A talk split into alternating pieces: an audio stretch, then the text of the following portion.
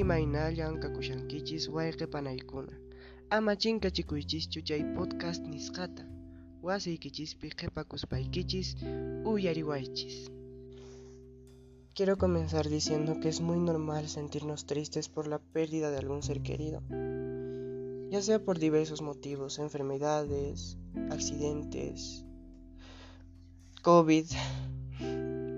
Sé que ha sido un golpe muy duro para muchos países. Ha dañado muchísimas cosas. Recuerdo que los seres humanos nos creíamos invencibles, pero un pequeño virus logró paralizar literalmente todo. También quiero mencionar que es muy normal sentirnos tristes, sentirnos nostálgicos, cuando intentamos hacer algo para proteger nuestra casa común, el lugar donde vivimos, y se nos es imposibilitado. Entonces, llega el momento en el que se juntan todas estas situaciones y terminan dañando nuestra salud integral. Me refiero a nuestra salud emocional, en nuestra salud física. Quiero darles la bienvenida a este podcast. Cuidemos nuestra salud integral y el ambiente en el que vivimos. Mi nombre es John y quiero hacer este podcast para poder informarles y promover también la conservación de la salud y el ambiente en el que habitamos. En esta campaña que lleva como eslogan Cuida tu tierra y así protegerás tu salud, los quiero comunicar sobre los factores del espacio urbano que influyen en la salud, la importancia del acceso al agua para todos, algunos factores del ambiente que influyen en la salud, también recomendaciones para el cuidado del ambiente y recomendaciones para la salud integral. El entorno construido y el proceso de expansión. Quiero comenzar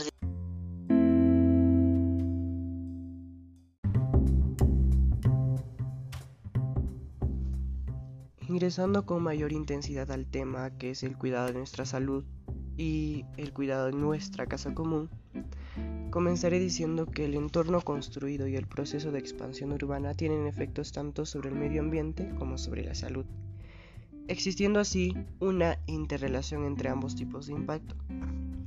Y a continuación les voy a explicar el por qué. Y para entender ese por qué tenemos que tratar el tema de los rasgos de un espacio urbano desordenado. Como primer punto, tenemos la delimitación de las fronteras entre lo rural y lo urbano. ¿Y qué es lo rural y lo urbano? Según la INEI, e las zonas rurales son aquellos centros poblados que no tienen más de 100 viviendas, que estén formando una manzana o que sean zonas que no son capital de distrito y que teniendo más de 100 viviendas estén dispersas. Eh, por ejemplo, las casas en los campos, las chacras, las selvas. Y en el caso de las zonas urbanas, son aquellos centros poblados urbanos que tienen como mínimo 100 viviendas agrupadas entre sí, es decir, que están muy pegaditas. Y todos aquellos lugares que son capitales de distrito aun cuando no reúnan la condición indicada y sean capital de distrito, son considerados zonas urbanas. Como segundo punto, tenemos la expansión urbana informal y se clasifican en dos tipos, que son las urbanizaciones informales. Son aquellas que no cuentan con servicio de agua ni luz, ni infraestructura, ni derechos de propiedad, y si cuentan con, alguno de estos, eh, llegan a estar incompletos. En cambio, las urbanizaciones formales cuentan con servicios de infraestructura, derechos de propiedad completos e incluso cuentan con áreas verdes.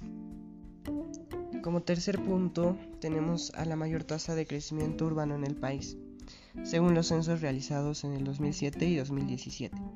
En el 2007 se registró 72,5% en áreas urbanas y un 27,5% en áreas rurales registrándose en el 2017 un crecimiento en las zonas eh, urbanas llegando a un 79,3% y una disminución en áreas rurales em, bajando a un 20,7%.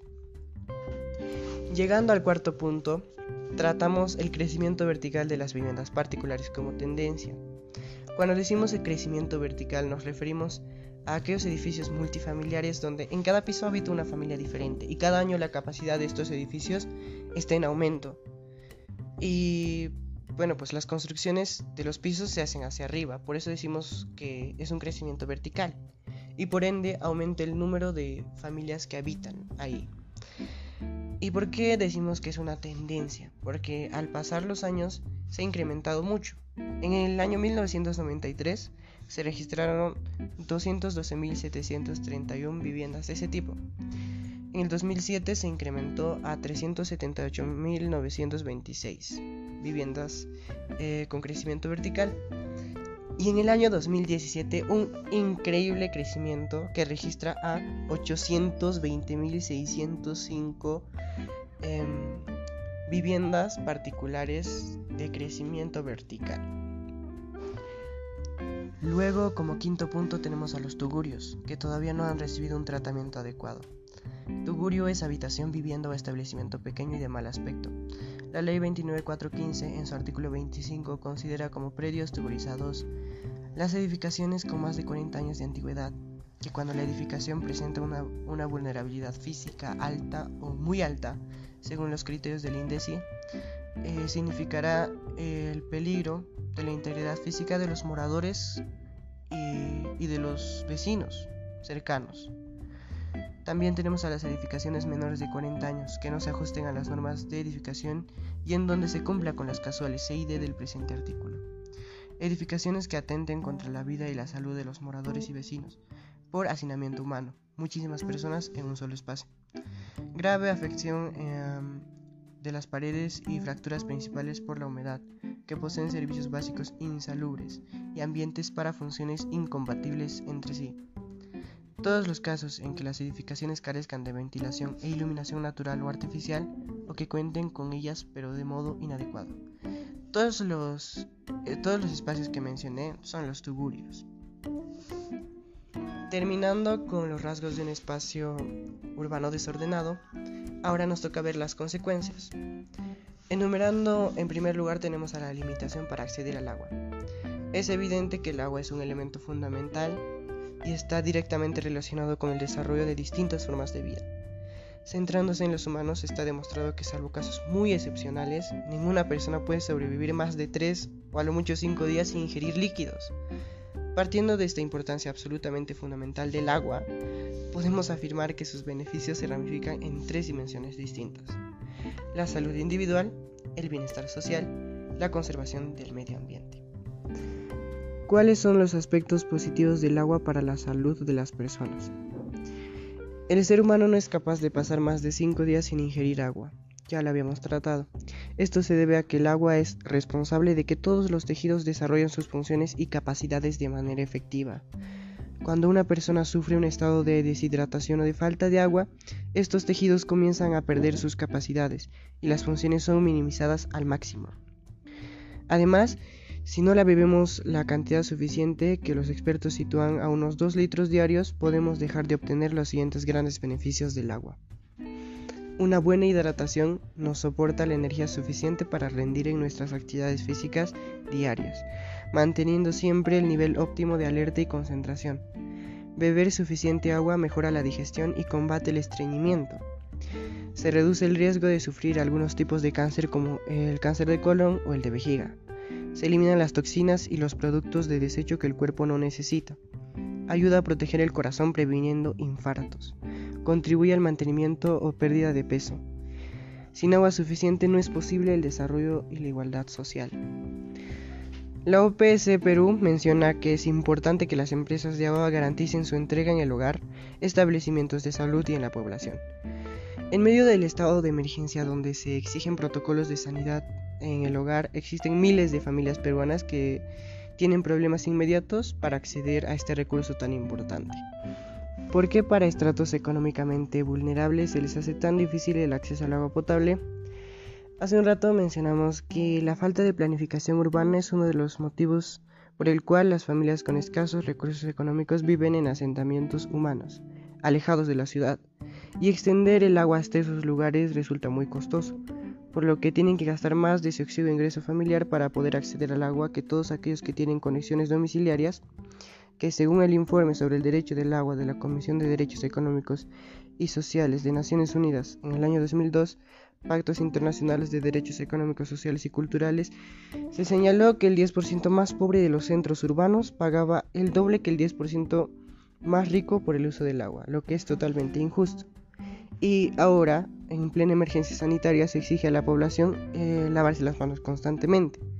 En un país donde se estima que 3 millones de peruanos tienen problemas con acceso al agua potable, o que deben conseguirlo por medio de baldes y bidones. ¿Qué acciones de apoyo debe cumplir el gobierno para mitigar la pandemia? A pesar de las brechas, se está trabajando en el país y a nivel de la región en el contexto del cumplimiento de las metas del ODS hacia el 2030 para que se mejore el acceso y la calidad del agua, involucrando otros sectores y la planificación urbana que es muy importante porque ya la habíamos tratado mucho más adelante.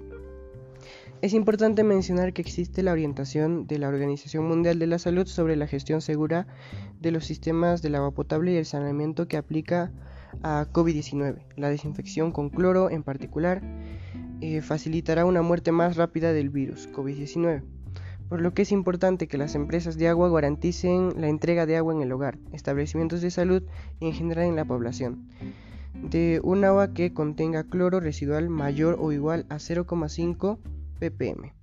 Aquellos sectores donde tienen dificultades del acceso al agua deben ser considerados para garantizarles el agua con cloro e indicaciones precisas para el adecuado almacenamiento del agua. Segundo, diversas situaciones de los habitantes en ciudades en el contexto del COVID-19. Millones de personas se enfrentan diariamente a las inconveniencias de sus propias viviendas, Pequeñas casas que no cuentan con el diseño y la distribución adecuada para mantener actividades laborales y escolares virtuales por largos periodos. Más aún, millones de familias de escasos recursos se ven obligados a ganarse el sustento diario en las calles, ya que no tienen oportunidades para trabajar de forma remota. Estas residen a lo mejor en viviendas precarias, hacinadas y en condiciones insalubres. Tercero, aglomeraciones de personas en establecimientos comerciales con limitaciones en planificación urbana. En abril del 2020, el Ministerio de Agricultura y Riego cerró mercados que no ofrecían garantías para evitar contagios, como el mercado de Caqueta, en el que se ejecutaría como recomendamiento general el objetivo en que cuando se reabra haya estricto manejo de tránsito, la distancia que debe guardarse y medidas preventivas para evitar los contagios. Se indicó que para no afectar a los vecinos el ministerio habilitaría una zona eh, en los mercados itinerantes, lo que se abrían en losas deportivas, hasta que vuelva a atender a dicho centro de abastos. Pero vemos que no se han cumplido en la mayoría de los casos. Y es muy normal para nosotros los peruanos que lo que prometen las autoridades no se cumplan. Ahora hablemos sobre el medio ambiente que es un tema muy importante, que es un tema que si tomamos conciencia haríamos un cambio realmente trascendental. ¿Sabías que los daños al medio ambiente se incrementaron en zonas rurales a causa de las actividades ilegales y el abandono por parte de las autoridades? En el Perú no existe ni existió un seguimiento documentado de lo que ocurre en el campo. La pandemia está causando daños directos al medio ambiente. Se vio una disminución efímera de los daños hacia el medio ambiente, pero lo que realmente pasaba es que las personas que vivían en, por ejemplo, la ciudad metropolitana de Lima, regresaron a los lugares donde, de donde provinieron, a provincias, y para poder sobrellevar la pandemia se les ocurrió literalmente destrozar el medio en el que vivían sus papás, sus hermanos, sus sobrinos, sus primos, etc. También la pandemia brindó oportunidades favorables para la realización de toda clase de ilegalidades que en muchos casos impactaron al medio ambiente. Por ejemplo, la tala de árboles se incrementó muchísimo. Ahora les voy a dar las recomendaciones para el cuidado del medio ambiente. Cuida tu tierra y así protegerás tu salud. Eso es el eslogan de esta campaña. Y bueno, pues teniendo en cuenta este eslogan, cuidar el medio ambiente no requiere grandes acciones, sino que desde tu propia casa puedas hacer muchos pequeños gestos para contribuir a su protección. Ahora te van los siguientes consejos. Separa la basura. Desde pequeños es bueno que los niños aprendan a separar los residuos para que se puedan reciclar. Tu mayor, hermano, papá, mamá, tío, tía, enséñales a los pequeños de la casa que la basura se clasifica en, los tubos de cada color. Otra recomendación. Usa productos que puedan reutilizarse. Hay muchos productos que se pueden usar varias veces para proteger la naturaleza. Por ejemplo, utilizar las servilletas de tela en lugar de las servilletas de papel. Eso reduciría en, considerablemente la tala de árboles. Apaga las luces. Sé que es obvio, pero no nos damos cuenta de la cantidad de veces que encendemos la luz de una habitación que no ocupamos.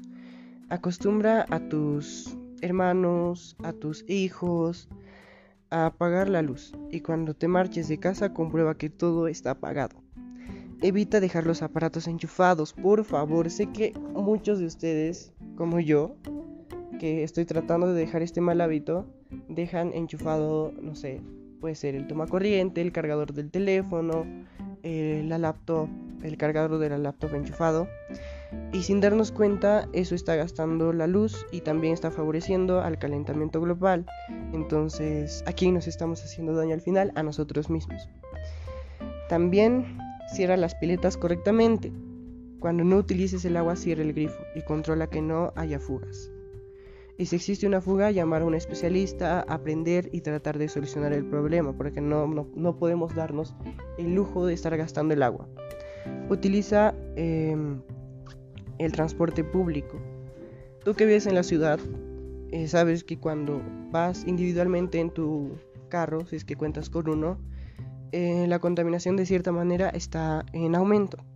Pero si utilizamos el transporte público o bien optamos por utilizar una bicicleta o ir a pie, nos estamos haciendo un gran favor a nosotros y sobre todo al medio ambiente.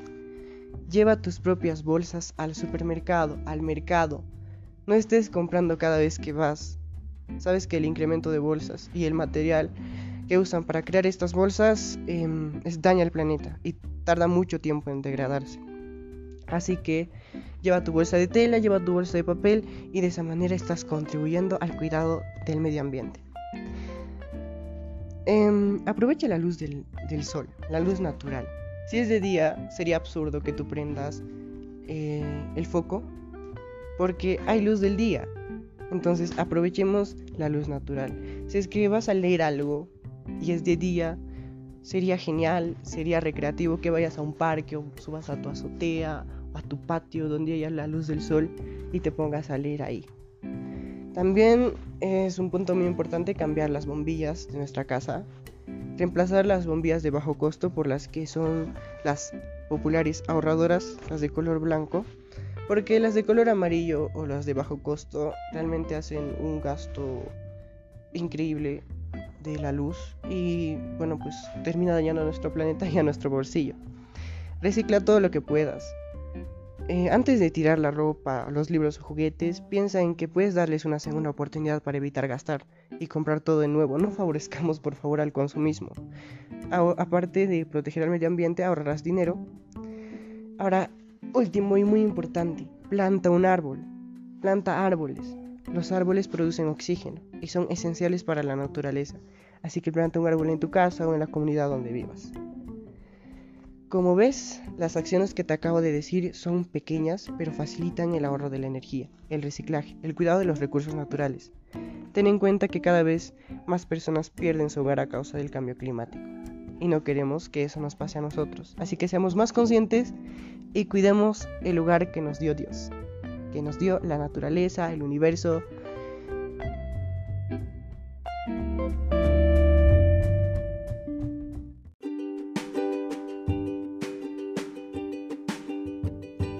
Bien, ahora ya llegamos a una parte que es de suma importancia para todos los seres humanos, eh, que creo que es primordial, aparte de del lugar en el que vivimos, la salud.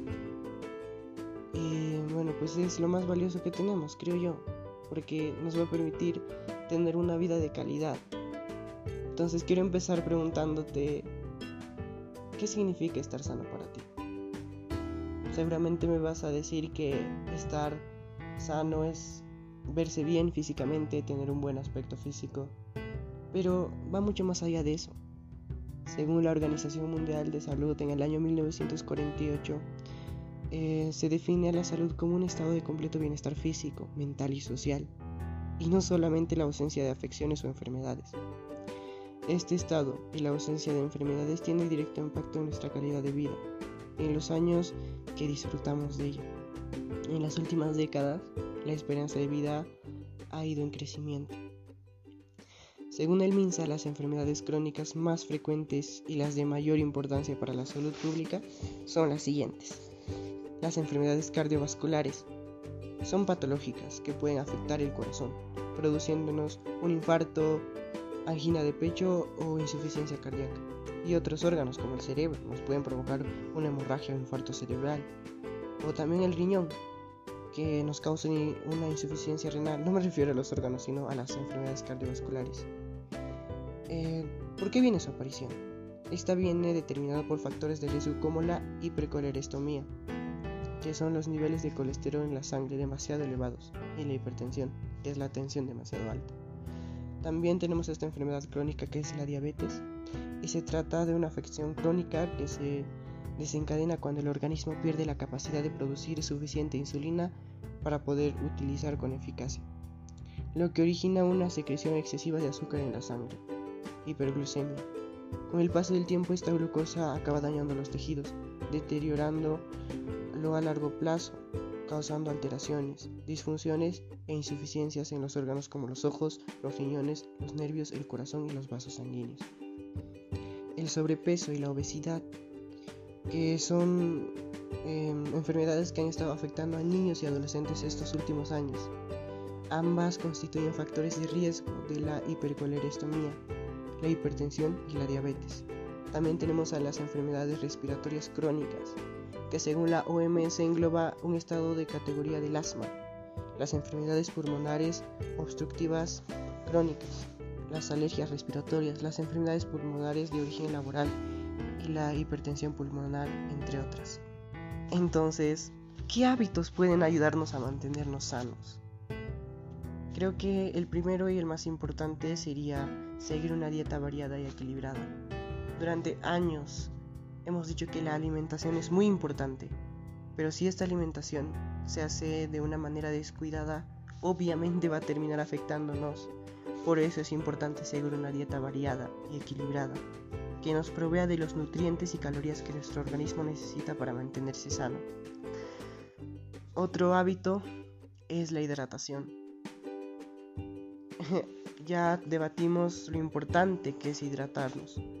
Dijimos que es muy importante para que nuestros órganos funcionen correctamente y para que estemos activos durante nuestra labor. También el de dormir. Dormir el número de horas suficientes. 6 a 8 horas. Practicar ejercicio físico de manera regular. Em, yo les recomiendo las actividades aeróbicas. Los principales beneficios que puedes conseguir con las prácticas de estos ejercicios aeróbicos son los que te va a permitir adelgazar, reducir la grasa corporal. Como os he explicado anteriormente, el ejercicio aeróbico emplea las grasas como fuente principal de energía, para lo que resulta el tipo de ejercicio más beneficioso para las personas con obesidad o sobrepeso. Mejora la función cardiovascular y la capacidad pulmonar tanto en los individuos sanos como en pacientes con algún trastorno coronario. También facilita la circulación sanguínea y la oxigenación del organismo, lo que se traduce en un incremento de la capacidad para realizar esfuerzos y de mejora general de las diversas funciones del organismo. También influyen positivamente en el estado de ánimo, mejorando el autoestima, la calidad del sueño, el bienestar general del individuo. Al realizar ejercicio se liberan endorfinas en, el cerebro, unas proteínas asociadas a la inhibición del dolor y la generación de sensaciones placenteras.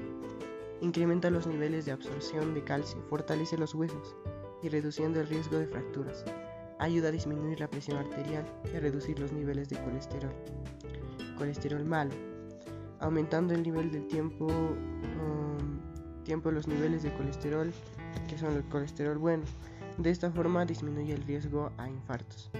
También aumenta la capacidad de resistencia. Todos estos beneficios que hemos visto de la actividad física básicamente es el antídoto para combatir las enfermedades crónicas que está afectando en este momento nuestro país. ¿Cómo debe de ser nuestra alimentación? Dijimos que era muy importante. El alimentarse de manera saludable constituye una de las más eficaces herramientas de prevención con una alimentación variada y equilibrada que son los hidratos de carbono. ¿Para qué sirven? Constituyen la principal fuente de energía y se encuentran en, la pasta, en el pan, las papas, los cereales. Em, son integrales, constituyen también una fuerte cantidad de fibra, nos aportan una buena cantidad de fibra. También proteínas, son necesarias para que se formen las células y los tejidos del cuerpo están presentes en las carnes, pescados, lácteos, legumbres, cereales y frutos secos, entre otros alimentos. Las grasas aportan ácidos grasos esenciales y energía, pero se recomienda moderar su consumo porque pueden producir un aumento de colesterol o hipertensión, entre otras enfermedades. Se hallan en los aceites vegetales, oliva, girasol, maíz, las carnes con grasa y los lácteos y algunos pescados, especialmente el azul también los dulces y la repostería. Las vitaminas y minerales son necesarios para que nuestro cuerpo lleve a cabo innumerables reacciones químicas a diario y se pueda obtener siguiendo una dieta variada y equilibrada, abundante en frutas y verduras, de las que se recomiendan al menos 5 piezas o raciones al día. Además, los lácteos y el pescado azul son ricos en calcio y la carne roja, mientras que los moluscos, las legumbres y los cereales son fuentes de hierro.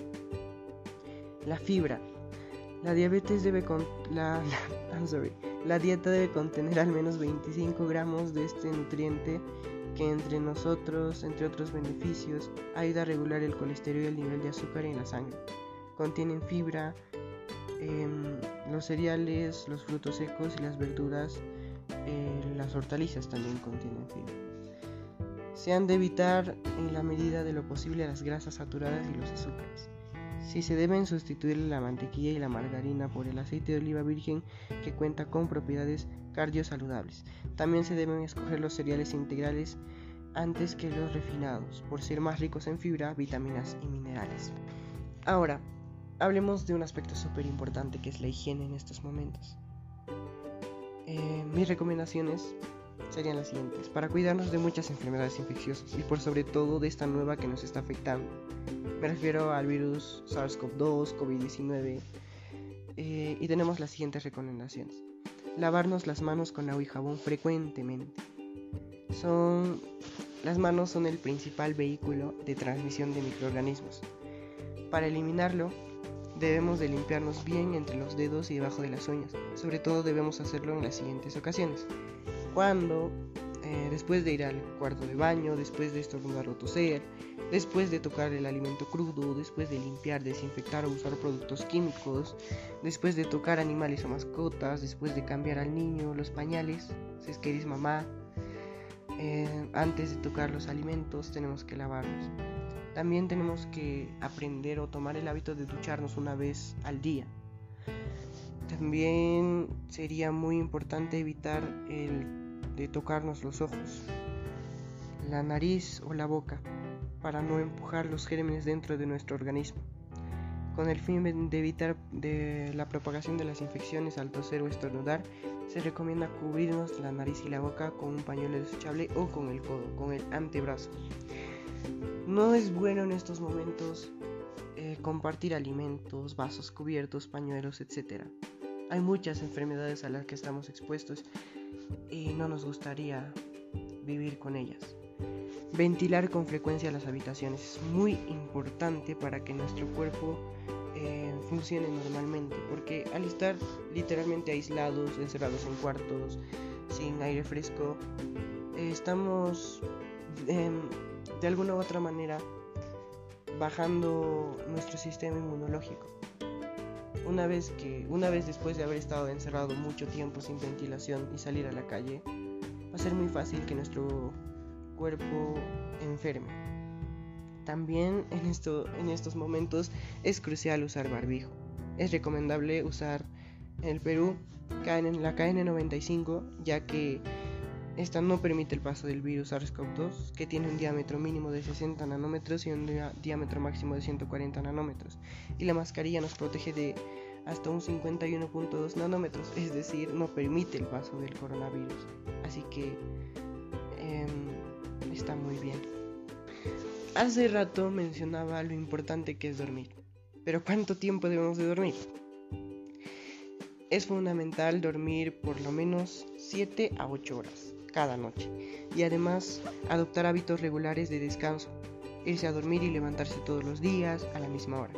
Incluso si es posible los fines de semana al día siguiente no sé, el de sentirnos mucho más enérgicos y capaces de rendir más en todos aspectos. Por eso es importante dormir.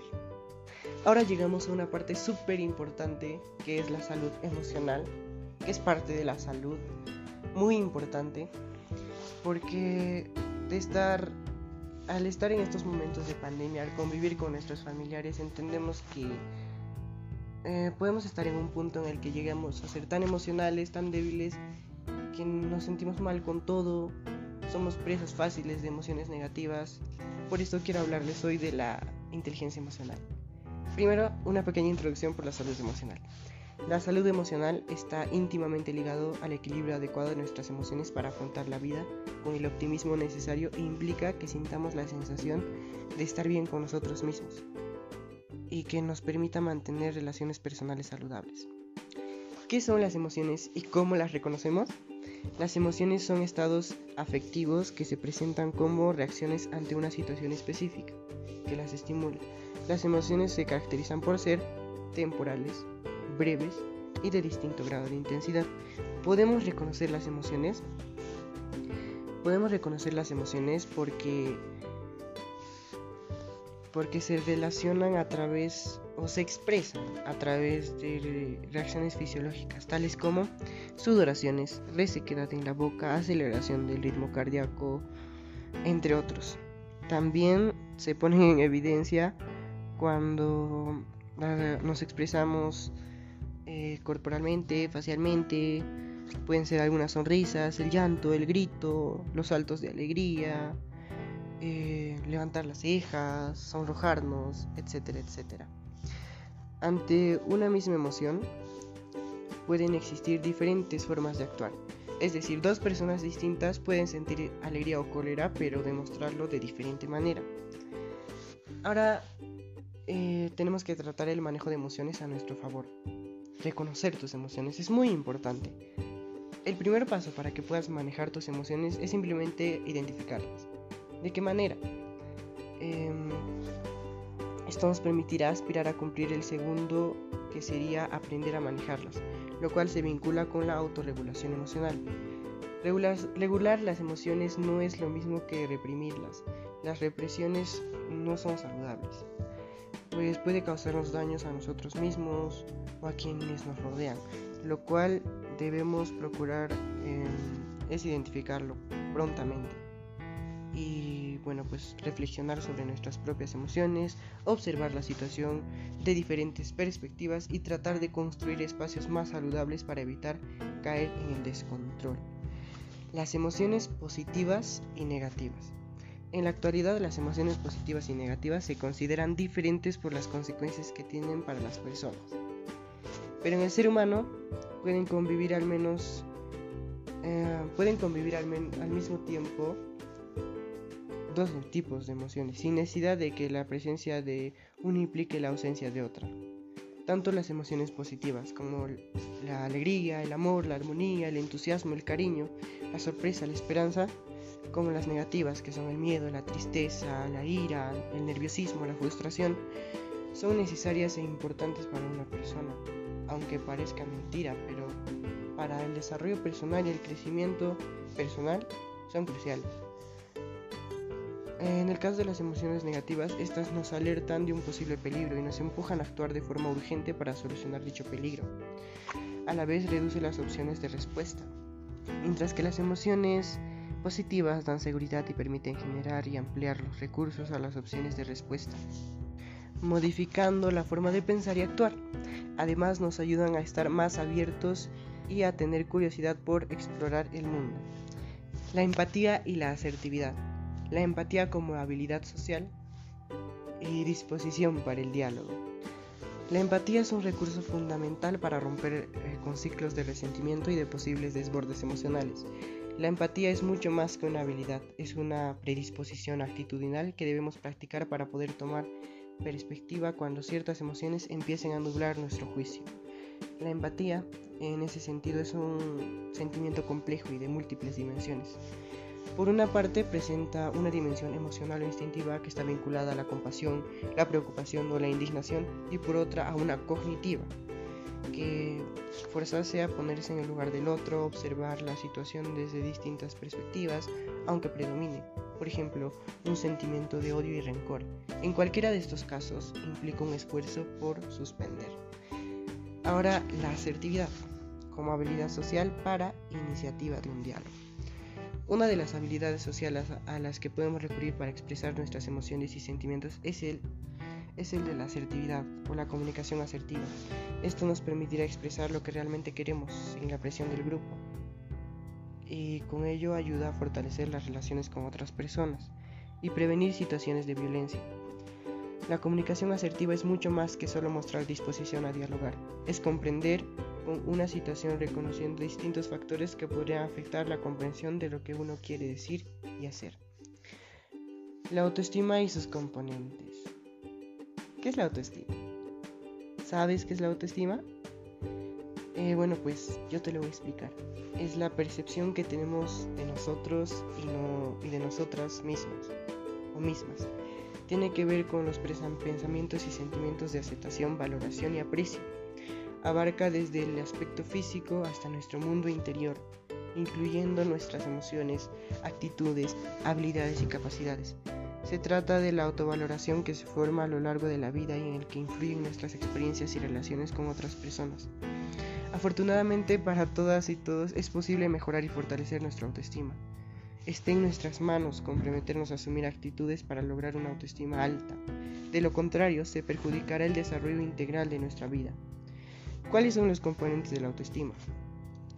El autoestima está conformado por los siguientes elementos, que es el autoconcepto, que se refiere a las opiniones que tenemos sobre nosotros mismos, a la imagen que nos tenemos de nosotros mismos, que nos proyectamos frente a otras personas. La autoaceptación, que es la capacidad de aceptarnos tal y como somos, con nuestras fortalezas y debilidades. Por ejemplo, cuando reconocemos nuestras cualidades y somos capaces de señalarlas, incluso las que nos disgustan o consideramos débiles. El autorrespeto es el reconocimiento de nuestra propia individualidad, de nuestras decisiones, necesidades y motivaciones para íntimas. Por ejemplo, cuando deseamos superar algún aspecto de nuestra vida y mostramos convicción en aquello que pensamos y deseamos. El autoestima alta o positiva expresa sentimientos de satisfacción con nuestra forma de ser, hacer o sentir, y no permite que el desánimo nos afecte. La medida o relativa indica cierta inseguridad en la autopercepción. La baja o negativa se manifiesta a través de la inseguridad y la admisión de las ideas de que somos incapaces de lograr los objetivos anhelados. ¿Qué hacer para fortalecer nuestra autoestima? De seguro te estás preguntando eso en este mismo instante. La autoestima puede fortalecerse cuando nos ejercitamos constantemente Em, en reconocer quiénes somos. No me refiero al ejercicio físico, sino en ejercitarnos constantemente en reconocernos a nosotros mismos. Eh, quiénes somos y qué es lo que queremos, qué es lo que buscamos, cuál es nuestro propósito en esta vida. Sobre todo en sentir satisfacción al desarrollar nuestro potencial, nuestro talento y también aquello que nos desafía. El tener debilidad o aspectos para, por mejorar no significa que no seamos valiosos. Al contrario, es más bien una oportunidad para crecer y complementarnos con otras personas. El reconocimiento de nuestra necesidad de ellas y aportar a sus vidas hace que nos sintamos personas realmente valiosas. Fortalecer nuestra autoestima implica entonces reconocer y comprender nuestras cualidades para valorarnos como personas diferentes y únicas frente al resto. Algunas pueden gustarnos y otras no. Pueden ser logradas o poco logradas. La capacidad de mejorarlas nos hace especialmente únicos y valiosos. Ahora, consejos para que nos podamos aceptar, valorarnos y cuidarnos. Aceptación o reconocimiento de sí. Reconoce aquello que realmente te brinda comodidad, tranquilidad y felicidad. Vamos, hazlo. A ver, por ejemplo, a mí escuchar música y de cierta manera hacer música me pone muy tranquilo. Segundo, reconocer aquello en que eres realmente bueno o buena. Verte a ti mismo ocupado en lo que te gusta movilizar, movilizar tu cuerpo, la energía, efectos y pensamientos. Puedes hacer lo que quieras para reconocer esto. En este momento yo estoy bailando porque soy muy bueno bailando, de verdad. Como tercer punto, paso. Reconocemos los aspectos de nuestro cuerpo y apariencia que nos gusta. Particularmente, no sé a ustedes, no sé si será una parte de mi voz, de mi cuerpo. Me encanta mi voz. Aparte de eso, en lo físico, me, me gusta mucho mis ojos. Ahora, Cuarto, reconoce la importancia de tu cuerpo en su totalidad, no solo aquello que ves superficialmente. No te obsesiones con reconocer tu cuerpo con la vista. Respira profundamente, mírate a ti mismo, apréciate. No solo tu cuerpo, sino el mundo interior que está ahí adentro. Ahora, cuidados o cómo mantener una vida saludable en cuerpo y mente para cuidar tu mente. Presta atención a los cumplidos que recibes y desecha las críticas. Si bien es cierto las críticas son muy malas, pero algunas pueden ayudarte a darte cuenta de los posibles errores que estés teniendo actitudinalmente. O tal vez, no sé. Pero sí, las críticas deben de venir de alguien de confianza, de un desconocido, jamás las acepta. Identifica continuamente los aspectos que te agradan de ti. Sí, es bueno despertar un día, levantarse, verse al espejo, sentirse bien, decir que estás bien y que este día será genial y hacer todo para que sea genial porque lo que va a pasar durante el día con nosotros está en nuestras manos. No podemos controlar a otras personas, pero sí a nosotros mismos. Tercero, comparte solo contigo, nunca con los demás. Exacto. Para cuidar tu cuerpo, mejora tu salud y bienestar. No solo se trata de bajar o subir de peso. Ignora eso.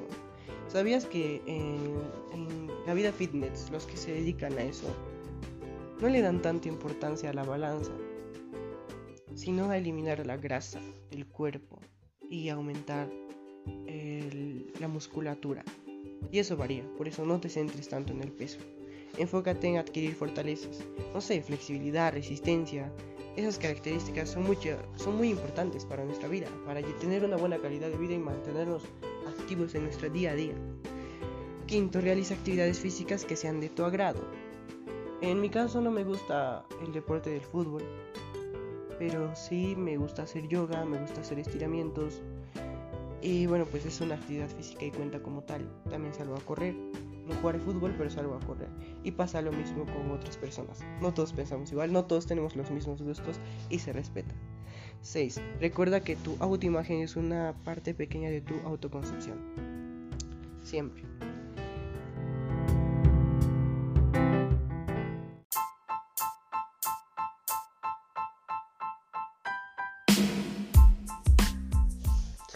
Para finalizar, tengo que mencionar la enorme importancia que tiene cuidar el medio ambiente, ya que gracias a él es posible la vida. Los seres humanos tenemos que ser mucho más conscientes con el cuidado de nuestro planeta, de la casa que todos compartimos. No explotemos de más los recursos, aprendamos a utilizarlos, aportemos a la planificación urbanística. Ya vimos que esto significa indirectamente o directamente cuidar nuestra salud. Esta a su vez es muy relevante porque una sociedad saludable puede ver el futuro con mayor claridad.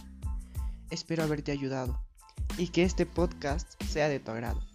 Vuelvo a repetir, no te quedes atrás y súmate a esta nueva tendencia. Está de moda cuidar el planeta. No olvides, cuida tu tierra y así protegerás tu salud. Tu pananchiscama, panaikuna.